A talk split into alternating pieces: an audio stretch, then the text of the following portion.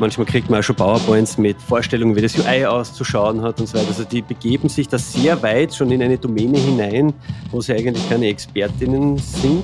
Und ich sehe uns halt auch in einer beratenden Rolle. Das heißt, man muss schon eben da vorher ansetzen. Weil nicht immer ist eine Software die richtige Lösung. Hallo und willkommen zu einer neuen Folge von UX Heroes. Heute unterhalte ich mich mit meinem Gast David Wippel, Managing Director bei Trigo. Als Unternehmer und Softwareentwickler begleitet David seit über 25 Jahren andere Unternehmen bei der Digitalisierung ihrer Geschäftsprozesse. Sein Hauptaugenmerk liegt dabei auf den Menschen, die die Software verwenden sollen, was ihn natürlich zu einem perfekten Gast für UX Heroes macht. Und da David Trigo zu einem All-Remote-Unternehmen umgebaut hat, ist er auch gern mal irgendwo unterwegs. Neben seiner Arbeit findet man entweder hinter dem Barbecue-Grill, beim Gewichtheben oder in irgendeinem Restaurant. Ich spreche mit David über Trigos Slogan We Speak Human and Computer, über die typischen Schwierigkeiten in der Discovery-Phase eines Softwareprojekts und darüber, warum so verdammt wichtig ist, so früh wie irgendwie möglich mit User-Testing zu beginnen. Viel Spaß beim Hören!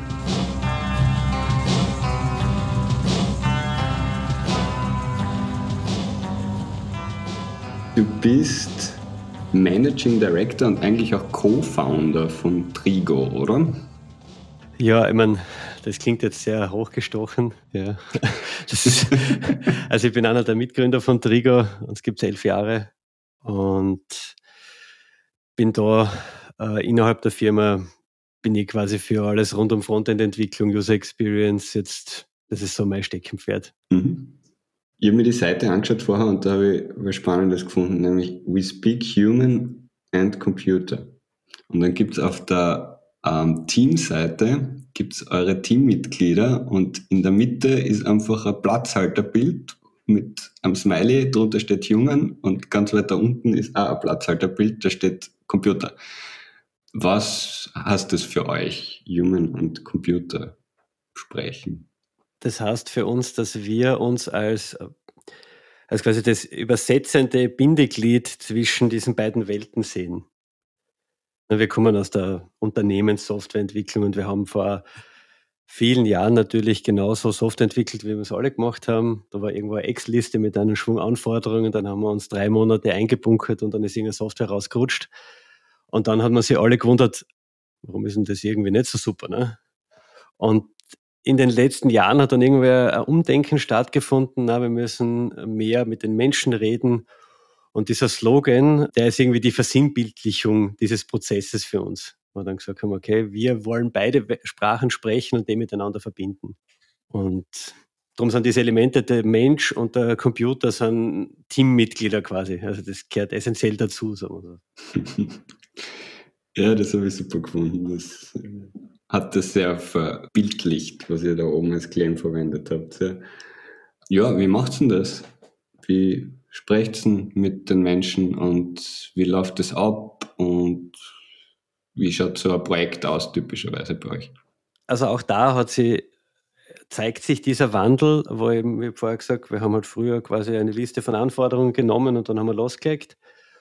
Und jetzt steht eigentlich am Anfang eines, eines jeden Softwareentwicklungsprojektes so eine Discovery Phase. Das kennt man sicher. Gibt's ja die, der Begriff ist jetzt, glaube ich, vor allem unter UX Professionals keine Unbekannte, wo wir eben noch einmal eintauchen wollen in diese Problemlandschaft. Weil oft kommt ja jemand und sagt, ich brauche Software Y, weil so und so. Ja.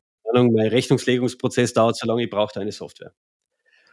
In diesem Prozess sagen wir, stopp, Moment, drei Schritte zurück, schauen wir uns einmal das Thema nochmal ganz genau an. Sprechen wir mit allen, die jetzt in zum Beispiel dieser Abteilung arbeiten. Sprechen wir mit den Menschen. Schauen wir uns den, den Arbeitsablauf an, um herauszufinden, ob die Software, die vermeintlich entstehen sollen, wirklich das ist, was gebraucht wird, um da eine Verbesserung herbeizuführen, das Problem zu lösen. Das ist das, was wir quasi äh, jetzt seit ein paar Jahren quasi immer vorher machen, bevor wir dann in eine technische Umsetzung gehen. Ja, ist oft so, dass der Kunde gleich mit der Lösung kommt, oder? Und eigentlich das Problem noch nicht wirklich definiert ist, genau. Ich habe da immer wieder den Eindruck oder erlebt es auch, dass, ich weiß nicht, noch, noch habe ich noch nicht ganz herausgefunden, was die Grundmotivation ist, aber man kommt quasi schon mit so einem halben halbfertigen Softwareentwicklungsprojekte her, ebenso eine Liste an Anforderungen. Manchmal kriegt man auch schon PowerPoints mit, mit Vorstellungen, wie das UI auszuschauen hat und so weiter. Also die begeben sich da sehr weit schon in eine Domäne hinein, wo sie eigentlich keine Expertinnen sind, ja. Manche machen das, weil sie hoffen, dass es dann vielleicht ein bisschen billiger ist, äh, dann, wenn man es umsetzt, ne, so in die Richtung. Und ich sehe uns halt, ich sehe uns in unserer Profession halt als äh, auch in einer beratenden Rolle. Das heißt, man muss schon eben da vorher ansetzen. Weil nicht immer ist eine Software die richtige Lösung für das. Ja, oft ist der Prozess vielleicht einfach nicht so super. Wie geht es dann damit um, wenn der Kunde kommt und sagt, hey, ich habe da ein Problem und ich brauche unbedingt eine Software dafür. Und wenn man ihm das am Anfang nicht gibt, sagt du, du willst die, eigentlich willst du, dass wir jetzt anfangen zum Coden. Ja, es ist eh schon alles definiert, aus Kundensicht würde ich mal sagen. Wie macht sie das, dann einen Schritt zurückzugehen, jetzt gefühlt, und zu sagen, du, jetzt schauen wir uns doch noch einmal ein bisschen an, was eigentlich das Problem ist? Das ist tatsächlich noch ein Prozess, der sich im Wandel befindet. Ich stoße da auf sehr, sehr unterschiedliche Reaktionen. Manche verstehen das gar nicht, weil sie haben ja eh schon klar formuliert, was sie wollen und bitte schreib einfach äh, Programmzeilen und fertig und denk nicht mit nach dem Motto. Überspitzt gesagt natürlich. Und andere, andere sind dann schon offen dafür, weil sie vielleicht in ihrem eigenen äh, Prozess, äh, wo sie sich überlegt haben, was sie brauchen, schon irgendwie anstehen und schon frustriert sind und dann manchmal sogar dankbar sind, dass dann jemand kommt und sagt, hey, ich, ich helfe dir da jetzt drüber. Ja, schauen wir uns das nochmal gemeinsam an. Es ist dann abhängig davon, auf welcher Ebene man spricht. Also wenn man jetzt zum Beispiel äh, in der Ebene im Unternehmen unterwegs ist, was, was dann schon um Kohle geht, dann ist natürlich das der Faktor, wo man es angreifen kann und sagen kann, hey, die Chance, dass das total in die Hosen geht, wenn wir jetzt einfach das nehmen und irgendeine Software schreiben und die dann zum Einsatz bringen, ist doch ziemlich hoch. Ja. Wir wissen gar nichts äh, über, über die Menschen, die das dann benutzen sollen. Die Chance, dass wir da total daneben liegen, ist hoch. Und wenn man, wenn wir noch eine Ebene drunter sind, dann versucht man es halt über Wohlfühlfaktoren irgendwie abzuholen. Also nach dem Motto, wie schaut dann der Arbeitsalltag aus? Ist der dann mit irgendeiner Softwarelösung ein bisschen angenehmer? Kann man, kann man weniger monotone Tasks machen und sich mehr vielleicht auf das konzentrieren, was einem Spaß macht? Und auf den Ebenen versucht man die Menschen halt davon zu überzeugen, dass man, dass am Anfang von so einem Projekt äh, zum Beispiel ein User Research steht. Ja, und man sich mal anschaut, okay, für wen macht man die Software eigentlich? Wer soll das jeden Tag benutzen? Was für einen Zweck soll es erfüllen? Ja? Und solche Dinge. Habt ihr da so typische Slides, Beispiele, Phrasen, die ihr dann für jetzt konkret die Message, die Chance daneben zu legen, ist extrem hoch verwendet. Ich, ich versuche es dann immer, oder ich rechne dann immer aus, was eine äh, quasi Stunde, weil in Österreich rechnen wir halt gerne Stunden runter, in, diesem, in dieser Research-Phase, in diesem Discovery kostet und was die bringen kann und was äh, eine Stunde in der Entwicklungsleistung kostet, beziehungsweise was es kostet, einen Fehler am Anfang, wenn ich noch im Reißbrett bin, zu beheben. Ja? Also ich muss ihn dann danach, wenn ich schon den Programmcode habe, beheben den Vergleich stelle ich dann immer her. Das überzeugt dann schon mal ganz viele, muss ich sagen, weil die Kosten sind halt fünf bis zwanzig Mal höher, wenn ich es erst später in der Softwareentwicklung mache, diese Durchläufe. Und da rede ich jetzt primär von Usability-Problemen. Wenn man auf technische Unbekannte stoßt, später, ja, okay, anderes Thema vielleicht. Äh, damit hole ich wirklich viele ab. Also vor allem, wenn es um Geld geht. Ja. Und äh, Beispiel, das ich immer super gern bringe dann in dem Kontext, ist eben, dass man mit nur zum Beispiel fünf Tests 80 Prozent aller, aller Usability-Probleme finden kann. Und wenn ich dann gleichzeitig noch versuche zu erklären, wie günstig so ein User-Test eigentlich ist im Vergleich, dann habe ich die meisten. Ja, ist immer spannend zu hören, weil das Problem, glaube ich, kennen viele, dass die Argumentation wie gesagt, gefühlt noch einen Schritt zurückzugehen oft schwierig ist, wenn der Kunde schon ganz konkrete Vorstellungen von der Lösung hat. Und wenn man ihn dann abholen muss und sagen muss, du, die Lösung ist eh cool, super, aber jetzt gehen wir noch mal ein bisschen zurück zum Problem. Was uns geholfen hat, also wir haben in jeder Präsentation, in jeder Kundenpräsentation haben wir ein Slide drin und die ist von der NASA. Ich habe gerade nachgeschaut, wie das genau heißt, damit ich das sagen kann. Error Cost Escalation through the Project Lifecycle 2004 NASA Technical Report. Und die haben sie angeschaut, wie gesagt, NASA ist einmal cool, weil NASA kennt man und das ist ein großer Name. Die haben sich angeschaut, wie viel diese Fehler kosten. Und dann gibt es eine coole Grafik, wo man eben sieht, ja, in der Requirement-Phase kostet das den Faktor 1 und wenn man dann in Operation ist, also wenn das live ist, kostet das einen Faktor 29 bis 1500, das gleiche Problem zu beheben. Und die Slide hat super funktioniert. Also die haben wir jetzt seit sicher zehn Jahren in jeder Präsentation drinnen.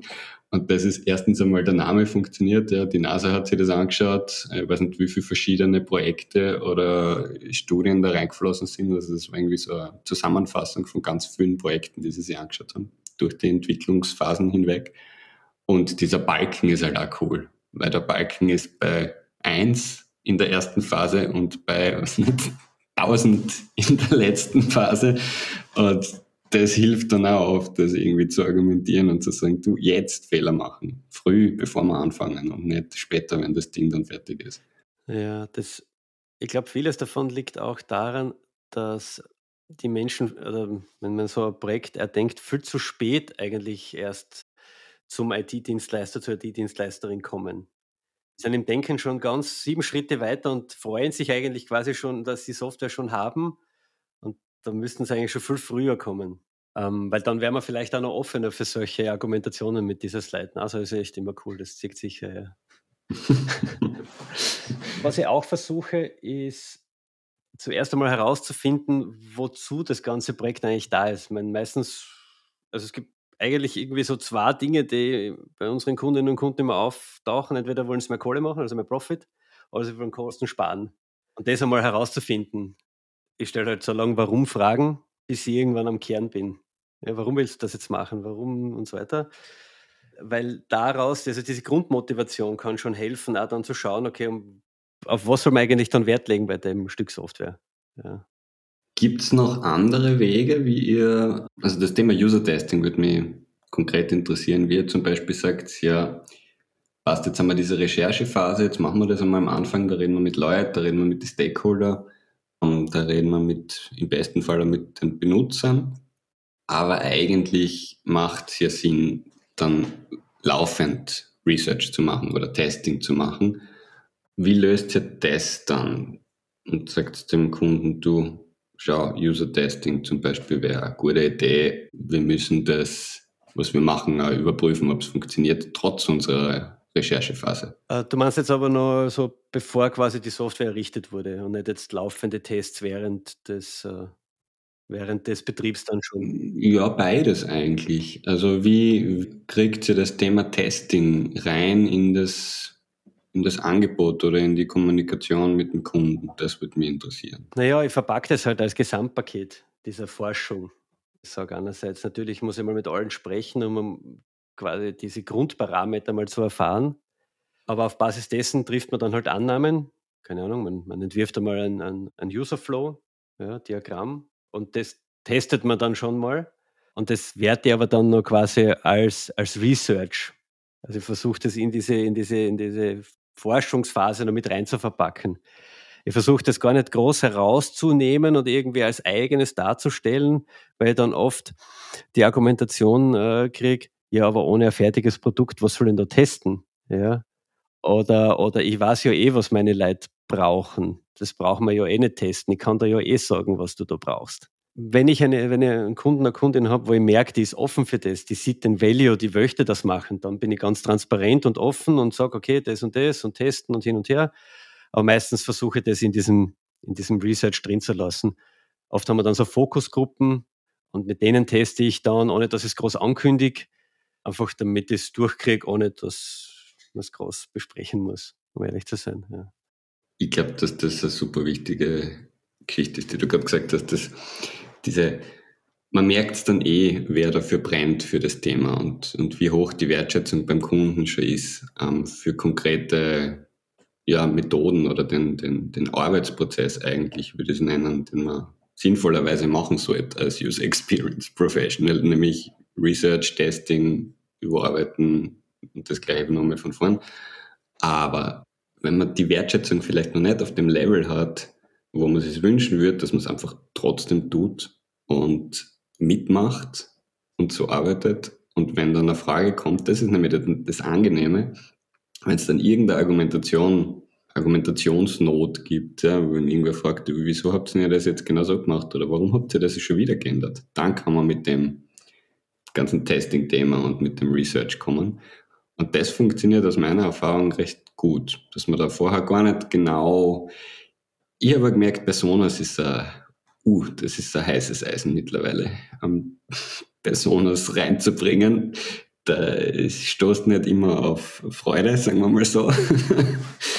Deshalb, auch wenn wir intern Personas machen, als Ergebnis und Dokumentation unserer Research-Phase, müssen wir das dem Kunden nicht unbedingt aufs Auge drücken, dass es die gibt. Natürlich sinnvollerweise arbeitet er dann mit denen weiter, aber das sind so Sachen, das hat mir gut gefallen, wo du gesagt hast, ja, muss man gar nicht so offensiv kommunizieren bei Unternehmen, die vielleicht noch nicht vom Mindset her dort sind, dass sie sagen, ja, das, das hilft mir oder das brauche ich, sondern ja, ich will jetzt was fertig machen. Jetzt, es sollte mal angefangen werden zu arbeiten. und nicht nur zu forschen. Man ist natürlich ja differenzieren, wenn man jetzt dafür ein anderes IT-Unternehmen was macht, das quasi auch schon tief in der Materie drin ist, dann kennen die den Wert einer Persona und dann kann man das auch transparent spielen. Wenn ich jetzt da zum Beispiel einen Autoverleiher als Kunden habe, der ist in einer ganz anderen Domäne unterwegs, der hat ja keinen Mehrwert daraus, dass er diese Persona jetzt sieht. Das ist für uns ein, ein Arbeitsmittel, um eine bessere Software für ihn zu machen oder für sie. Aber ähm, der Kunde, die Kundin hat davon nichts im Wesentlichen. Also braucht man sie. Ich habe den Fehler ganz am Anfang gemacht. Ich habe in den Angeboten die Leute zugekleistert mit den UX-Deliveries, ja, Persona und Service Blueprint und alles, ja. Und Gott sei Dank hat mir dann irgendwann mal einer meiner Stammkunden gesagt, David, ich kann mit dem allen nichts anfangen, ich verstehe das auch nicht. Ich verstehe zwar den Benefit ganz am Ende, aber das dazwischen, sorry, aber das ist ja, das Angebot halt 15 Seiten, super, ja. Das war's dann schon. Und jetzt versuche ich das auch ähm, stärker auch mal auf den Nutzen, der sich daraus ergibt, zu fokussieren. Und den verstehen dann die, die Menschen auch, die jetzt nicht in diesem Space unterwegs sind, viel besser. Keine Ahnung. Supportanfragen reduzieren. Da kann man dann die schöne Rechnung machen, Supportanfragen mal Kosten pro Anfrage ist quasi das, was man sich sparen könnte, wenn man durch einen Test rausfindet, wie man die Supportanfragen halbieren kann. Es ist oft erschreckend, wie äh, schlecht die User Experience von User Experience angeboten ist, oder? Aus Kundensicht.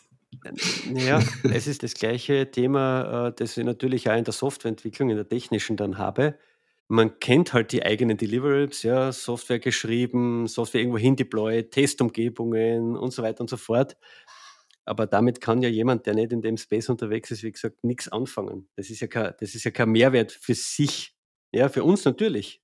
Aber der Kunde hat nichts davon. Und deswegen, das ist ein Prozess, in dem stecke ich jetzt auch noch mittendrin, das so umzukehren, dass ich das, was der Kunde, die Kundin davon hat, in den Vordergrund stelle.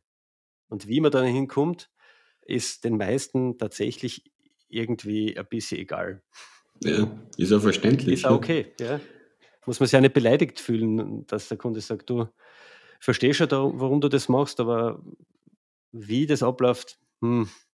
Das ist ja Polymer ein Dienstleister und machst nicht selber, oder? Das ist ja auch ein Mitgrund davon, dass man sagt, du, ich habe ein Problem, bitte löse mir dieses Problem mit deiner Expertise, ohne dass ich mich so einarbeiten muss, dass ich zum gleichen Experten werde wie du, weil dann kann ich es selber machen. Ja. Genau. Der Tischler wird mir nicht erklären, in welchem Winkel er war jetzt gebe ich mich auf dünnes Eis. Uh, ja, ja, ja. keine Ahnung, aber ja, nicht sagen, null. Welchen, welchen Winkel er verwendet, um den, weiß nicht, den, äh, die Tür zu schleifen oder irgendwas in die Richtung. Das, da gibt es sicher äh, genauso fachliche, ähm, strittige Diskussionen über solche Methoden wie bei uns wahrscheinlich, aber damit wird halt der Kunde nicht behelligt, sondern der hat am Endeffekt, oder im Endeffekt hat er dann eine Tür gekriegt. Und die ist halt cool. Aber ja. Ich nehme da immer gerne das Autobeispiel, weil du fragst ja bei der Werkstatt auch nicht nach, wie genau sie jetzt das, das Service durchgeführt haben. Du hast ein fahrtüchtiges Auto, das ist das Ziel, ja. Absolut, ja. Ja, es ist ja nicht umsonst Speak to Users Language, eine von diesen Usability-Grundregeln, die es da gibt. Und wenn man dann irgendwann, so wie du gesagt hast, mit, mit Fachtermini, Personas, Customer Journey Map, was auch immer, zugleistert, ist es nicht mehr userzentriert und eigentlich spricht es nicht wirklich unserer Profession, das so zu machen, weil wir schreiben ja das Angebot nicht, nicht nur für uns, sondern vor allem für den Kunden, der dann, so wie du sagst, den Mehrwert sehen sollte, was ihm das bringt. Deshalb spannendes Thema, ja, Angebote. Was ich da aber schon auch erlebe, was ich ganz spannend finde, wenn man dann einmal äh, quasi den ersten Mehrwert gezeigt hat durch diese Methoden, welche ist eigentlich irgendwo fast schon egal, gibt es viele Kundinnen und Kunden, die dann echt begeistert aufspringen und dann sind sie auch zum Beispiel beim Customer Journey Mapping mit Leidenschaft dabei. Weil sie dann sehen, ja, wow, das bringt mir was. Ich kann Kosten sparen, äh, ich kann mehr Profit machen, ich kann meine, meine, die, meine Zielgruppe besser verstehen. Ich kann ein Service entwerfen, das richtig cool ist. Und dann sind sie da wirklich voll dabei und dann entstehen ganze Wände voller Whiteboards und überall und mittendrin die Kundinnen und Kunden und postet dort und postet da. Aber man muss es einmal abholen. Ja? Einmal muss ich sie abholen durch irgendwas. Deswegen versuche ich ja in den Projekten immer gleich einmal zu sagen, okay, ich mache, ich versuche ein Learning zu generieren, von dem der Kunde, die Kundin was hat. Weil das kann ich dann sofort auspacken, wenn irgendein Gegenwind kommt und sage, hey, das haben wir schon gelernt und diesen Mehrwert hast du daraus. Jetzt stell dir mal vor, wir machen weiter, was dann sich daraus multiplizieren könnte. Hast du da eine spezielle Methode oder so ein spezielles kleines Starter-Projekt, wo du sagst, wow, das hat bei den letzten Kunden immer gut funktioniert, dass man mit dem kleinen Ding anfangen oder ist das, sind die Kundenanforderungen so verschieden, dass das nicht geht? Dass man immer quasi die gleiche Zauberei macht am Anfang. Hm, ja, also mein, unser Kundenportfolio ist ziemlich divers, muss ich sagen. Also es wiederholt sich fast nichts, wobei ganz am Anfang immer eine Art von Interview steht. Also wir machen so eine Umfrage, wo wir einmal alle abholen da geht es dann mehr darum, haben alle das gleiche Verständnis von dem, was am Ende, also das, welches Ziel zu erreichen ist. Da versuchen wir so ein gemeinsames Verständnis zu generieren. Das ist sicher das Erste, was wir überall machen. Weil oft, äh, vor allem wenn es dann über mehrere Abteilungen geht, und so das Verständnis, was das Ziel dieser ganzen, dieses ganzen Projektes ist, oft sehr unterschiedlich ist. Und das kann man dann gleich mal aufzeigen und dann kann man wieder versuchen, quasi den Fokus herzustellen. Okay, wir wollen alle das Gleiche. Das ist ganz wichtig, glaube ich. Was sind da für Fragen drin in der Umfrage? Ja, zum Beispiel, wenn das Projekt abgeschlossen ist, wie würdest du definieren, dass es erfolgreich war? Und dann, das ist meistens, das ist eigentlich Freitext und ich lasse die Leute dann, manche sind sehr inspiriert, manche ein bisschen weniger, aber man kann dann schon eben herauslesen, okay, wer, wer hat welchen Stake in dem Projekt? Ja. Manchen ist nur wichtig, okay, ähm, ich muss weniger oft das Formular eintippen und die anderen sagen, okay, ich möchte 50.000 Euro in Supportkosten sparen. Solche Fragen sind drinnen. Dann klopfen wir meist schon ab, also vor allem, wenn es dann um Software geht. Und wir haben oft Projekte, muss ich dazu sagen, wo wir bestehende Software ablösen oder erweitern. Und dann frage ich ab, wie oft wird denn die bestehende Software genutzt? Täglich, monatlich, wöchentlich, damit ein Gefühl dafür kriege, quasi, was die neue Software dann überhaupt leisten muss. Ja, wenn eine Software ablöst, die einmal im Jahr benutzt wird, muss ich ganz anders an die Sache herangehen, als wenn es was ist, das täglich mehrfach genutzt wird. Demografisch versuchen wir auch ein bisschen was herauszufinden, eben wie, wie sind die, die Menschen verteilt. Das sind schon so die ersten Informationen, die wir für die Personas dann brauchen. Geschlechterverteilung, Altersverteilung, äh, Betriebszugehörigkeit und solche Dinge. Versuchen wir so ein bisschen abzuklopfen. Ja, spannend. Und die Umfrage geht dann an die ganzen Stakeholder raus und auch an die User oder am Anfang nur einmal an die Stakeholder? Bevorzugt natürlich an alle, die die Software am Ende des Tages irgendwie benutzen werden und alle, die was zu sagen haben. Das ist zugegeben, stößt es manchmal vor allem in sehr hierarchischen Unternehmen oder sehr äh, ähm, Unternehmen, die, die nicht so gerne Informationen teilen, sage ich einmal. Ne? Stoßt es manchmal auf Unverständnis, so wollt ihr jetzt mit allen reden. Ja. Ähm, aber bevorzugt geht es an möglichst viele und möglichst alle, damit jeder mal eine Stimme hat. Wie spürt ihr die Ergebnisse dann zurück von dieser Umfrage? Ja, wir benutzen da meistens Google Forms dafür. Dann kriegen wir das in, in Google Sheets rein und äh, dann machen wir uns halt dann die Auswertung ans Cluster bilden, schauen uns an, okay, gibt es Gemeinsamkeiten und äh, gibt es Gemeinsamkeiten in irgendeiner Abteilung und äh, bauen daraus dann meistens ein riesen Miro-Board mit allen wesentlichen Aussagen und versuchen das dann halt zu clustern, damit wir Aussagen treffen können. Was kann dann da rauskommen für eine Aussage? Naja, manchmal, also zum Beispiel im letzten Projekt ist dann die Aussage zurückgekommen an die Geschäftsführung, die das beauftragt hat: „Hey, irgendwie ist noch nicht allen klar, wozu wir das Projekt eigentlich machen. Bitte, bevor wir mit dem Projekt anfangen, schnapp dir noch mal alle wesentlichen Keyplayer und erklär ihnen, warum wir das jetzt machen sollen.“ Weil was man nicht brauchen kann, ist, dass die Menschen, die dann Informationen liefern sollen, nicht mitmachen wollen, weil's ihnen egal ist, das ganze Projekt. Ja, weil sie den Sinn dahinter nicht sehen. So ein Learning kann draus kommen. Also, das ist auf solche Signale schauen wir mal ganz am Anfang. Weil was wir ganz bitter lernen haben müssen, ist, man kann mit den ganzen Methoden kommen und wir haben uns das ja am Anfang einmal als sehr theoretisch hineingezogen, muss man auch sagen, ja. Und dann vollgepackt mit der Theorie: „Jetzt gehen wir's an, jetzt endlich machen wir gescheit UX“, ja. Äh, genau so ist abgelaufen. Und dann sind wir mit einem Vollgas gegen die Wand, weil wir haben nicht drauf geschaut, ob die Menschen da mitmachen wollen überhaupt. Und dann haben wir just ein Projekt erwischt, wo die Leute gesagt haben: „Ja, ich habe eigentlich eher Software und warum muss das jetzt abgelöst werden?“ Die haben intern nicht super kommuniziert, warum. Ja, da sind schon Gründe dahinter gestanden. Und wir haben wir niemand wollte so richtig mitmachen. Die Umfrageergebnisse waren alle lieblos, niemand hat Bock gehabt. Hm, das da haben wir auf die Harte gelernt, dass das nicht so gut funktioniert, ja. Und auf solche Signale schauen wir jetzt halt einfach dann mehr, ja. Dann findet man zum wenn man wenn man zum Beispiel für ein Unternehmen Software macht, das von der Altersstruktur her eher älter ist oder es gibt zum Beispiel viele Brillenträgerinnen, ja, solche Dinge. Dann weiß man, okay, man muss auf die Aspekte mehr Wert legen. Oder man schaut sich dann auch an, das haben wir auch schon mal abgefragt, was sind die anderen Softwarelösungen, die täglich benutzt werden? Weil von denen kann man dann ableiten, keine Ahnung, wenn alle Slack benutzen und alle benutzen Google Mail und so weiter, dann gibt's gewisse Usa Usage Patterns, die man sich dann aneignen kann. Dann kennen sich die Leute schon aus. Seid ihr dann auch irgendwann vor Ort bei den Usern beziehungsweise bei den Kunden und schaut denen zu, währenddem sie die Software verwenden oder versucht ihr das alles irgendwie über Remote und Interviews abzugrasen, was es da gibt? Naja, wir haben pandemiebedingt unsere ersten intensiven Gehversuche remote machen müssen. Jetzt gepaart mit nicht so viel Erfahrung in dem Thema plus remote und alle waren remote noch nicht so gewohnt, das hat so mittelprächtig funktioniert.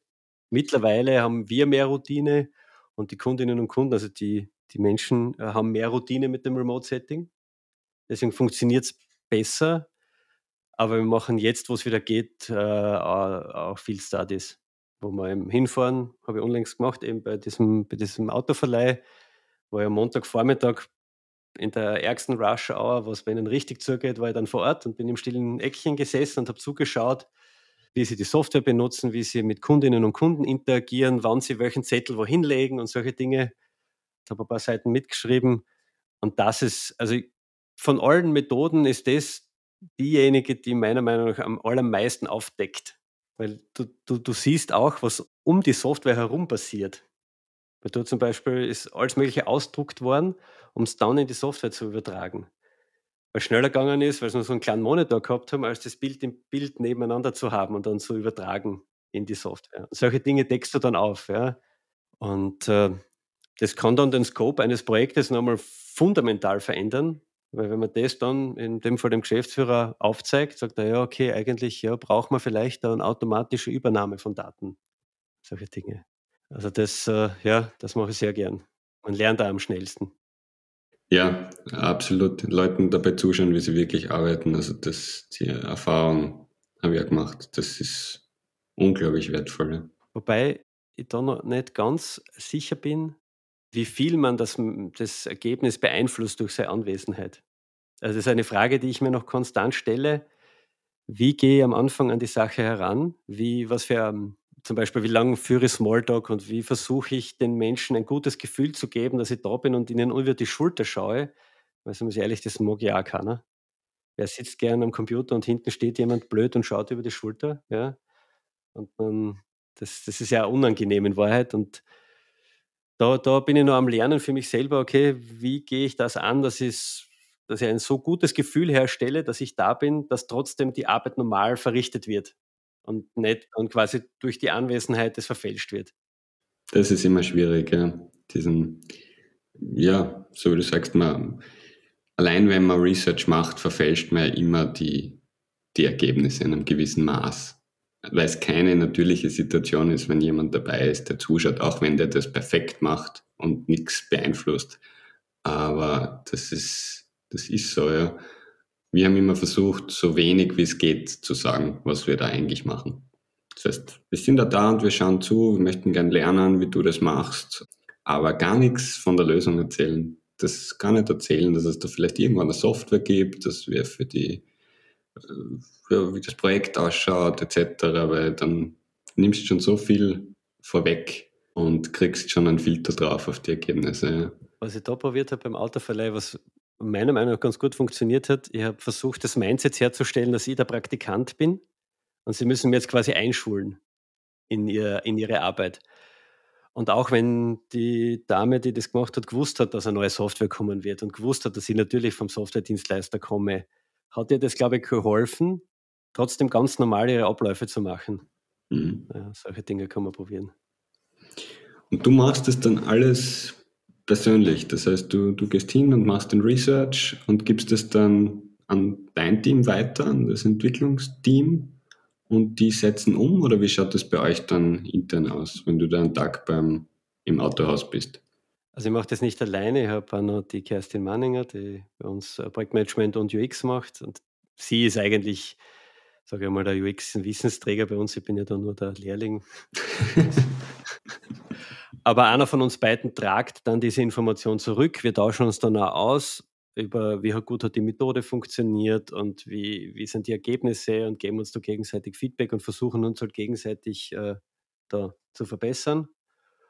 Und daraus entwickeln wir dann quasi, was in der technischen Umsetzung dann zu tun ist.